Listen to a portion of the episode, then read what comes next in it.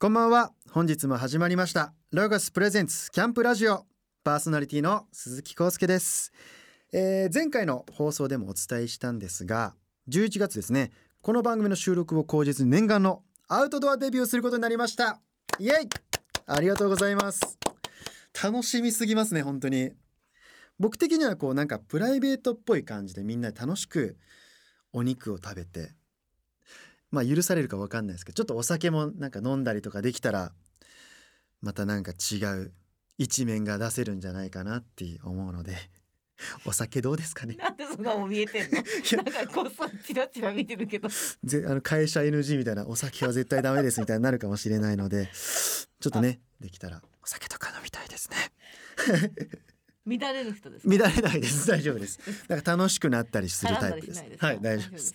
大か暴れたりしないんで大丈夫です キャンプ場での収録の時にはいただいたメールもたくさん、えー読みたいなと思っていますが特別企画アウトドアで鈴木康介がお答えするゆるいお悩み相談がありますスタッフ曰く真剣な人生相談に向き合って悶々とするのはアウトドアに不向きということなんですやっぱそうなんですよね不向きなんですねあのアウトドアの外の気持ちいいところで会社の上司 がささ確かに忘れようよ今日ぐらいって思うじゃいんやそうですねなんか可愛い恋愛話とか聞きたいですねそ好うそうきな子がいるんですけどみたいないいですね恋愛相談受けたいですか受けたいです答えられますか答えられないです経験値がね経験値がねやっぱないんで逆に相談したいぐらいなんですがでも僕に答えられそうなこととかねこれだけどはうしたら逆上がりができるようになりますかとかねあそういうのじゃんじゃんください僕逆上がりできるんであそういう質問がいいですねちょっとこうなんとかなるさ的ななんかこうそういった軽めの質問を 僕にもこう答えられそうな質問を募集していますえーアウトドア初心者の僕へのアドバイスやこんなことしたらどうですかっていう提案もねぜひ送ってくださいこちらの締め切りは11月10日とさせていただきます番組公式ホームページのご意見ご感想はこちらのバナーをクリックしてメールを送ってください番組ホームページのアドレスはキャンプラジオ .jp ですリスナーの皆様もこれからの季節はアウトドアで過ごしやすいですからエンジョイアウティングしてくださいもう秋なんでねぜひ皆さん楽しんでくださいちなみに僕のアウトドアデビューの模様は12月毎週木曜日21時半からこの番組キャンプラジオでお届けしますぜひ皆さんお楽しみにえー、一曲挟んで前回に引き続き10月のマンスリーゲスト俳優の宮山カレンさんにご登場いただきます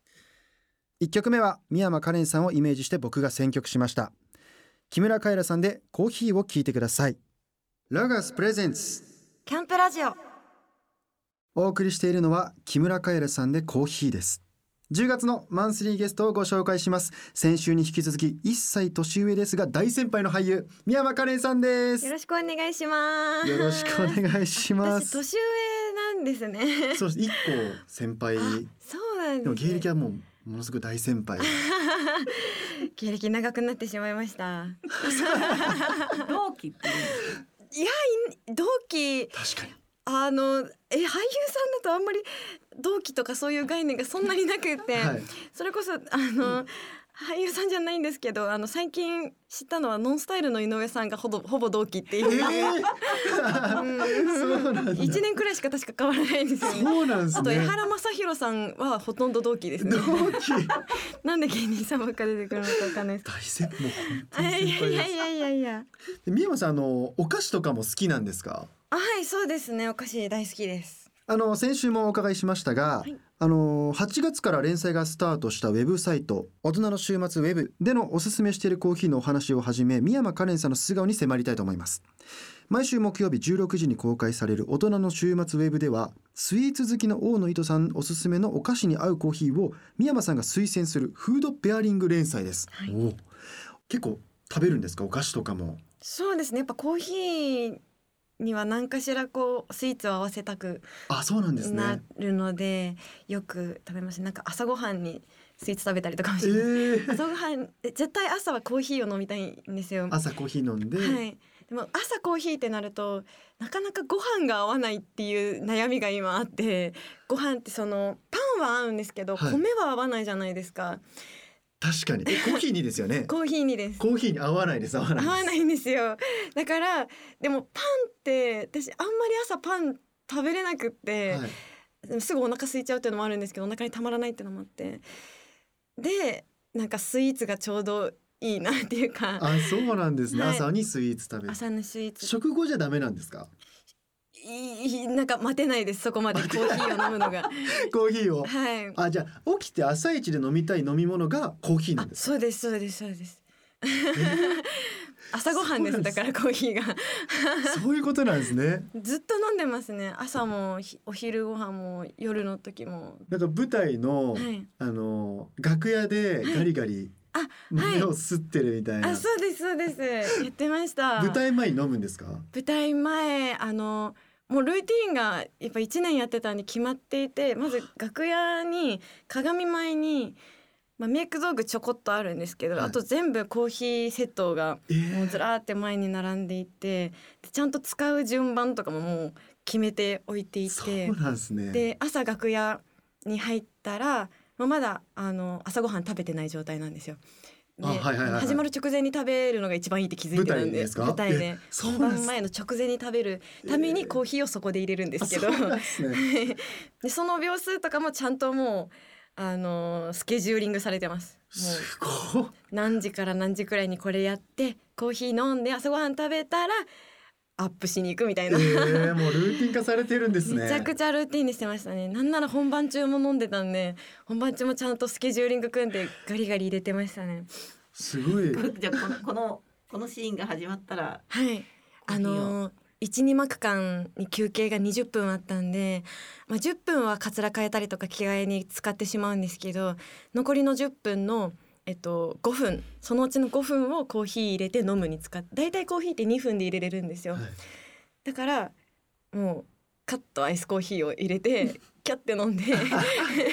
残りの5分で袖に向かうっていうアイスコーヒーなんですアイねスコーヒーです絶対もう暑くて暑くてしょうがないのでめちゃくちゃ動いてるので多分珍しいですよ多分舞台人でコーヒー飲む人ってあんまりあいないですかね結構こう声が潰れやすくなっちゃうって聞くんですよあそうなんで喉すにか悪いみたいなへえー、だから逆に僕控えてたんですよコーヒー飲みたくて、えー、そうなんだだから直前に飲むって本当す す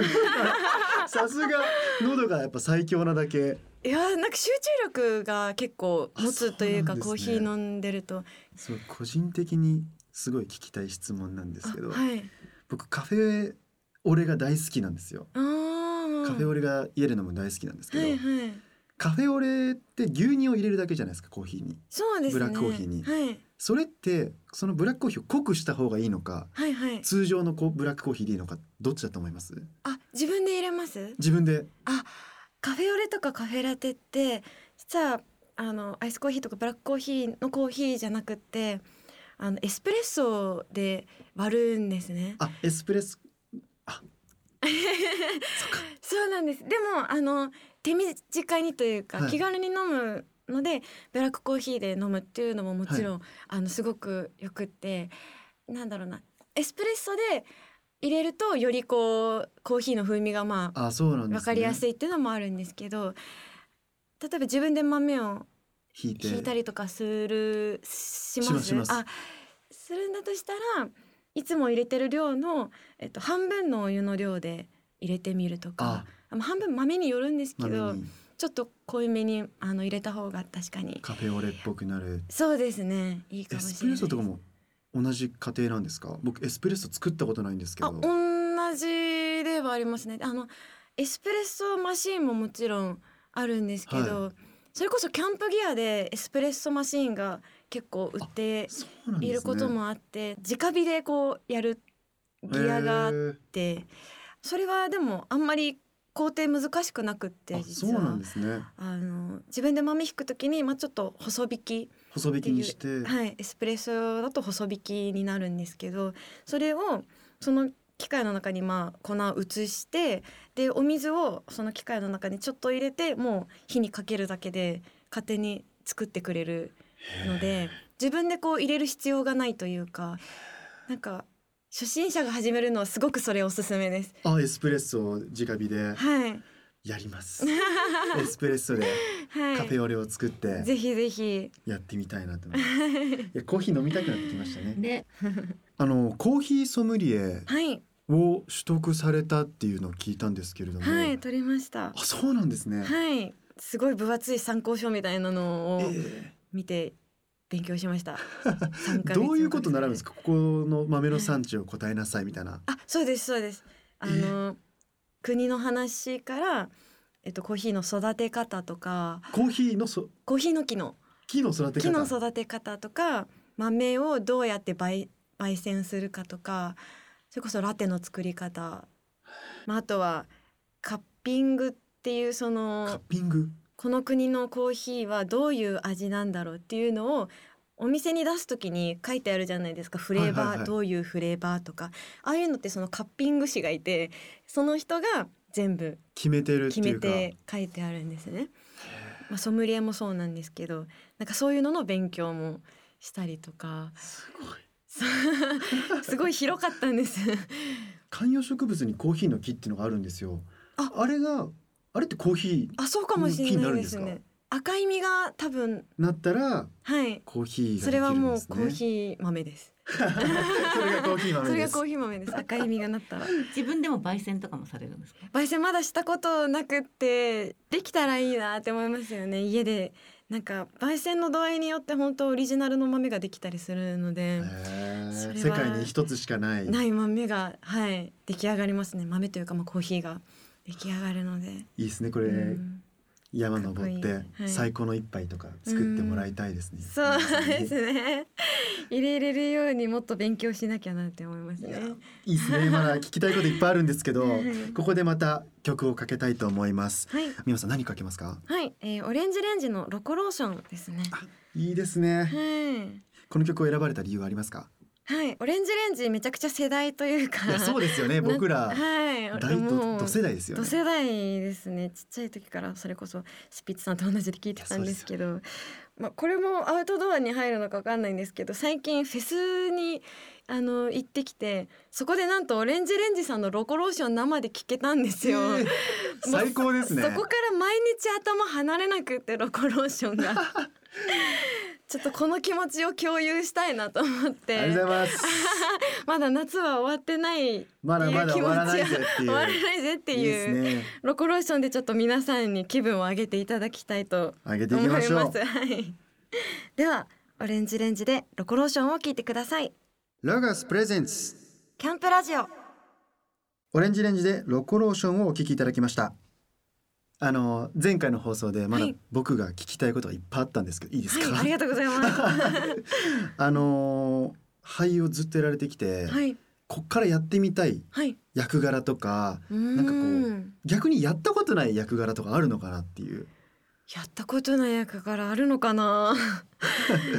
うーん、なんか本当この一二年でいただく役が変わってきて。うん。前まではあのすごいおとなしい子とかあのなんだろうな真面目な子とか、はあーそういう役がまあ多かったんですけど最近はなんか恋愛ドラマとかが結構増えてきてそうです。アラウンドクォーターとか見ました見ましたああ。りがとうございますめっちゃ攻めそうそうてましたよいやね。結構攻め て攻めてましたよね。そうですねなんかあれも結構なんだろういろんな男のことをこうそうですね成長していくというか今話にはなっているんですけどなんかそういう役柄って今結構挑戦してきている時期というかはい。うーんずっとやりたかったんですよねそういう役が。だからなんか今結構すごく楽しくって現状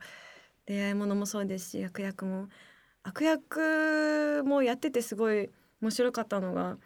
悪役にも正義があるのがすごく興味深くってうん考え方って本当にどこからどの目線から見るかっていうのがすごい面白いんだなっていうのをなんか初めてやってみて思えたことだったのでなんかもうちょっとこの感覚を味わいたいなっていうのは結構あってうーんあでもそれで言うとあありましたやってみたい役ああ何ですかの声優業で最はい。そうですねやってない役があって男の子の役やってみたいですねこれへードラマとか舞台だとなかなかできないじゃないですか昔見てたアニメとかっはて結構男の子主役の夕方のアニメとか多かったじゃないですか、まあ、それこそナルトとかもそうナですルけどトもワンピースもワンピースもそうですルねフィもそうですしルフィあの女性の方が声を当てられてドラまゴンすボーけルそうどですねそうですね意外とうみんな、ん、コナンもそうですしそっかうん、なんかそういうのにやっぱり憧れてアニメがすごく好きになった世代ではあるのでそうですよねうん自分がこう男の子の声を当てて主役とかは憧れですねやってみたいえってずっと言ってるあとなんかあの、はい自分のこう分岐点じゃないですけど、はいはいになった作品とかもあるんですか、あ分岐点いやいっぱいやっぱもう21年やってるのでなんかこう人生と俳優業っていうのが結構リンクしてるうん場面がたくさんあるので、なんかもう小学校中学校高校ってそれぞれに分岐点があって、はいどれを話そうかなって感じではあるんですけど作品もそうですし自分自身とそのうまいことこのタイミングがあってっていうのはやっぱ中学生の時の作品にはあそうなんだなるんですけど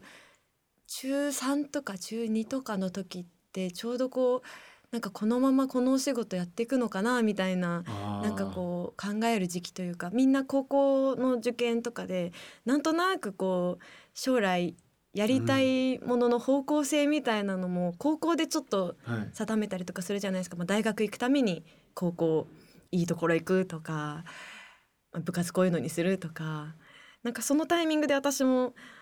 あどうしよう将来みたいなのをふわっと初めて考えたのが中学校2年生だったかな。そうなんのです時でその時にちょうどやってたのがあの舞台だったんですよそれがデビューの時以来の舞台出演そうなんですねで栗山民也さんっていう演出家さんのもはとやった「太陽に焼かれて」っていう作品があったんですいけど、はいはいはい結構渋めな作品でそれもあそうあなんのですね戯曲がすごく渋いものだったのへでー中学校2年生には結構難しくって、うんうんうんうんでほぼ初めてくらいの舞台でもあるのでしかも栗山さんっていうそのなんて言うんだろうなすごく有名な、はいあの演出家さんのもとだったのでどう動いたらいいかが分からなくてもう毎日なんかああもうダメかもしれないってすごい思いながらやってたんですねだから本当に私はこの仕事続けれるのかなみたいなちょっと自信をなくしてた時期でもあったんですけどでもなんかそれを乗り越えれちゃったんですよね 結果的に 言うと。そうなんですねはい、もう終わった頃には真逆の考え方になっていてというのはいろんなこうきっかけはあったんですけど、はいまあ例えば稽古でちょっとこう自分の思い通りに動けた時とか、うん演出家さんに言われたことがなんか分かってきた時とか、うん大人の俳優さんに囲まれてなんかうまくこうセリフがあの飛ばせた時とか あと何かこうトラブルというかまあセリフ間違いとか動きがちょっとおかしくなってしまった時に自分がうまく返せた時とかなんかそういうちっちゃなきっかけがたくさん積み重なっていって、はいその舞台の期間に。なんかその時にあまだ私がなんかこのお仕事で知らない世界ってもっといっぱいあるし、うんやれることってあるんだなって思えたいいですねきっかけというか、うん、なんかそこからあまだまだやりたいって思え、自信につながったって感じですよねそうですねなんかそれまでやっぱずっとドラマの世界でもう知っている空気感と、うんなんか知っているそのやり取りとやり方とで戦ってきたのでなんかそこをずっとやっているとこれ以上自分に何があるんだろうって思えてくるといううか。んまだまだ挑戦できることってなんかありそうだけどでもどうしたらいいかわかんないなみたいな時にうん出会えた作品だったのかなってすごい思いますね。うん役も作品も出会いって言いますもんねこう素敵な作品に出会ってこう自そうですね分の人生も変えてくれるようなうんありますよねそういありうのまっすよねてね役に救われることってたくさん、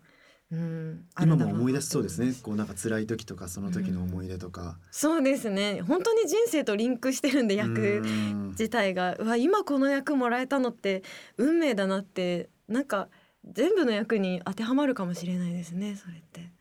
結うん構年齢とともに役の幅が増えていくじゃないですか、はいはい。なんかそういうのもすごく楽しみですよねう。ーん、そうですね。自分の中でちょっと自分自身が変わってきているなっていうのも実感させてもらえるし、やっぱ役って運命なんだなって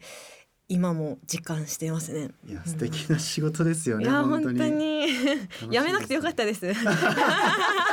やめなくてよ かった。ー、よ かった。あの前回のお話で結構憑依するって言えるおおっしゃったじゃないですか。こうプライベートで飛ばしちゃう時もなんかこうセリフの話し方がはいはい。その役の話し方っぽくなっちゃうみたいななんかそういうのもあるんですか。あ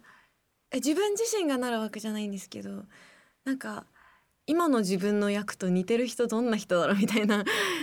風にへーなんか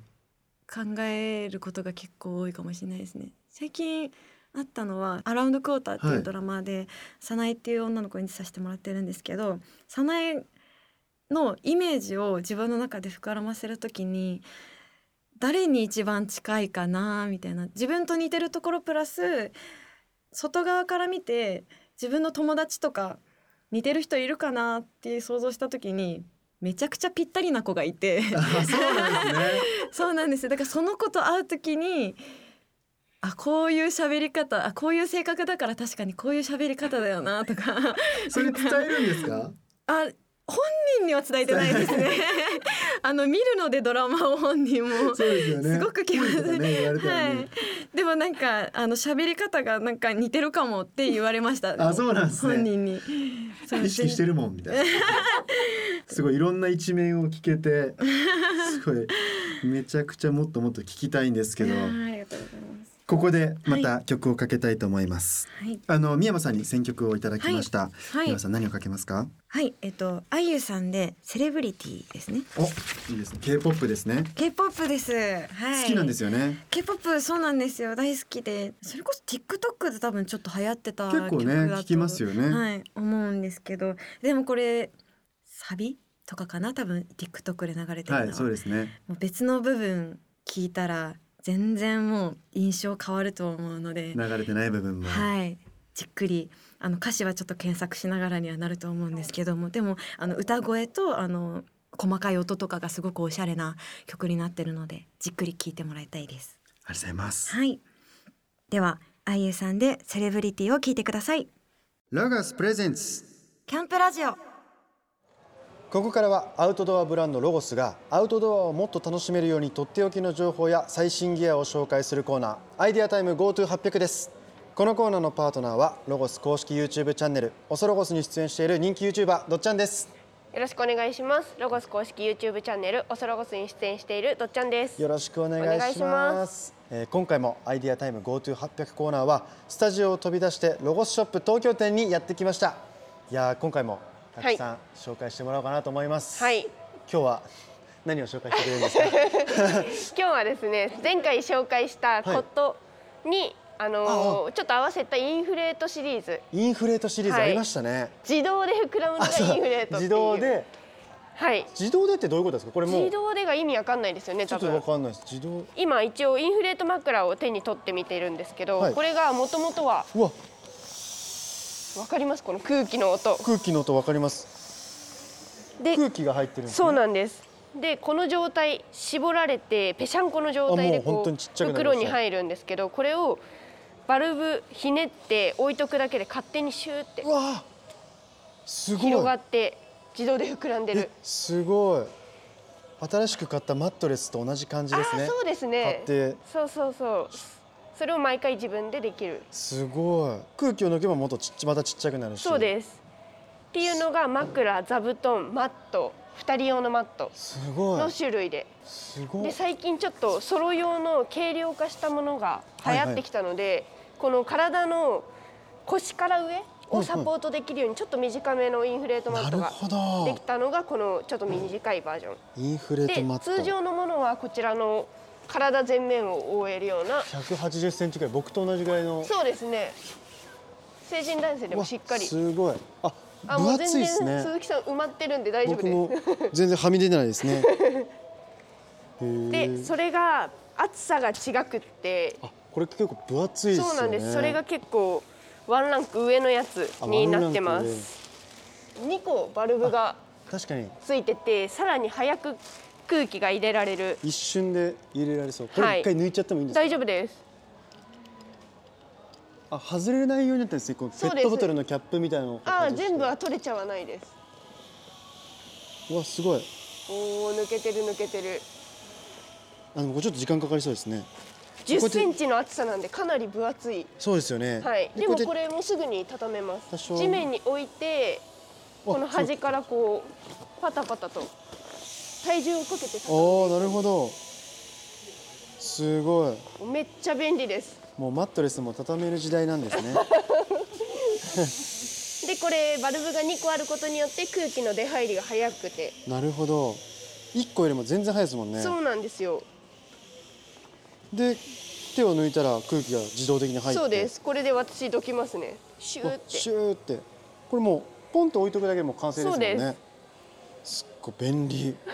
でもちょっと高そうですねめっちゃうーん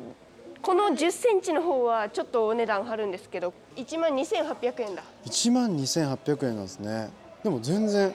それぐらいのクオリティはありますもんねあありがとうござい全ま然すシンプルなソロサイズそのサイズだとそんなに8200円です8200円色も結構好みがあるんで確かにこれリバーシブルで緑裏がもあり好まきしたか、茶色が好きか青が好きかわかいいベージュが好きか色に気分によって変えることもできるんですそねテントのね色とかテント23個持ってる人はテントの色に合わせてこう変えたりとかうわーいい なあしてますねちょっと空気閉じてで話してる間にまた空気が完確か全にに入りましたその間にもう全部パンパンに入っちゃいましたね、はいこれだけでもいけるんですかわはい全然いけますあもう気持ちいいですねあとは赤ちゃんがいるお家は赤ちゃんの下に引くマットをこれにしてる方も結構多いですね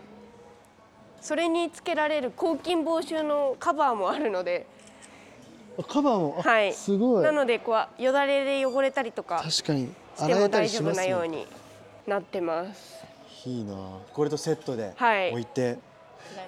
い、やもちろん地面の上でも全然寝れるには寝れるんですけどやっぱりコットンの上で寝るともう本当ベッドの完成って感じします 全然やっぱ違いますだからセットで買いたいですねこれはおーありがとうございますこれ欲しいですお10センチの方ですかこの5.5センチもございますがちょっと寝心地が違うと思いますちょっと違うんでねこの分厚さとはいああでも僕はこの太い方が好きですからあーやっぱそうですよね僕結はなん構か包もまれうてる方が好きなんでこの5.5センチでも下がジャリジャリでも全然気にせず寝れます確かに僕床でも床って感じあんまな分かんなかったうんでうす、んうんうんいいですねありがとうございます、はい枕とか座布団とかもいろいろあるのでいろいろと組み合わせてもらって今日紹介したロゴスアイテムは100セルフインフレートマットソロ全国のロゴスショップおよびロゴス公式オンライン店で購入いただけます気になる方は番組ホームページでもチェックしてみてくださいホームページのアドレスはキャンプラジオ .jp ですありがとうごこざちいらまこしたそありがとうございました楽しかったです よかったですどっちありがとうござあいりまがしたとうございましたロゴスプレゼンツキャンプラジオロゴスプレゼンツキャンプラジオは鈴木康介がお届けしています番組の最後になりますがあのこの番組を通じてですね、はいゲストの方の魅力を学んで僕自身人間的にかっこいい大人を目指してるんですねちょっと恥ずかしいん ですけどあの宮山カレンさんは、はい自分が大人になったなっていう瞬間とかこうタイミングとかってあるんですかうーん大人になったなって何ですかね見つかってないですあんまり見つかっうんてないですねなんかあでも思ったのは人にプレゼントするものがなんかどんどん変わってきてるというかかあ大人になっていくにつれにて連れてあー自分が人に何かプレゼントする時あとプレゼントじゃなくてもこう人のお家に遊びに行く時とかに、はいなんかおつまみを選んで行ったりとかすあーるじゃないですかなんかそういう時にあこういうお店も知るようになってきたっていうのはなんかいろんなこう人にもらったものとかあとは教えてもらったものとかはいがどんどん増えていくからこそ、そういうものを知れてるのでなんかあ大人の経験ちゃんと積んでるかもしれないってちょっと知識が豊富になるみたいなあ知識が増える確かにそうですね大確か人に20代前半じゃ分かんないですよねおつまみ何買っていけばいいのかとか 全然わかんなかったですねなんかベビーチーズみたいなの買ってた時ありま したもんわかんなくて美味しいですよね美味しいですけど美そうかっこいいよ大人ですからうねーんあと思っ最近思ったのは現場に何を差し入れるか、こう大人じゃないかなって思ってなんかドラマの現場とかで私一個夢があってあの現場の差し入れで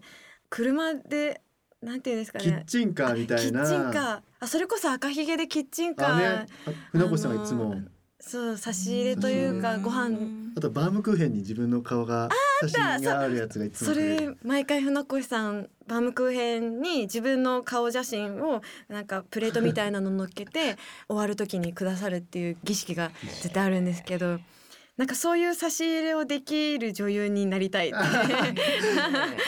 キッチンカーとかみんな嬉しいですよねいやめちゃくちゃ嬉しいですよねもうお弁当も嬉しいですけど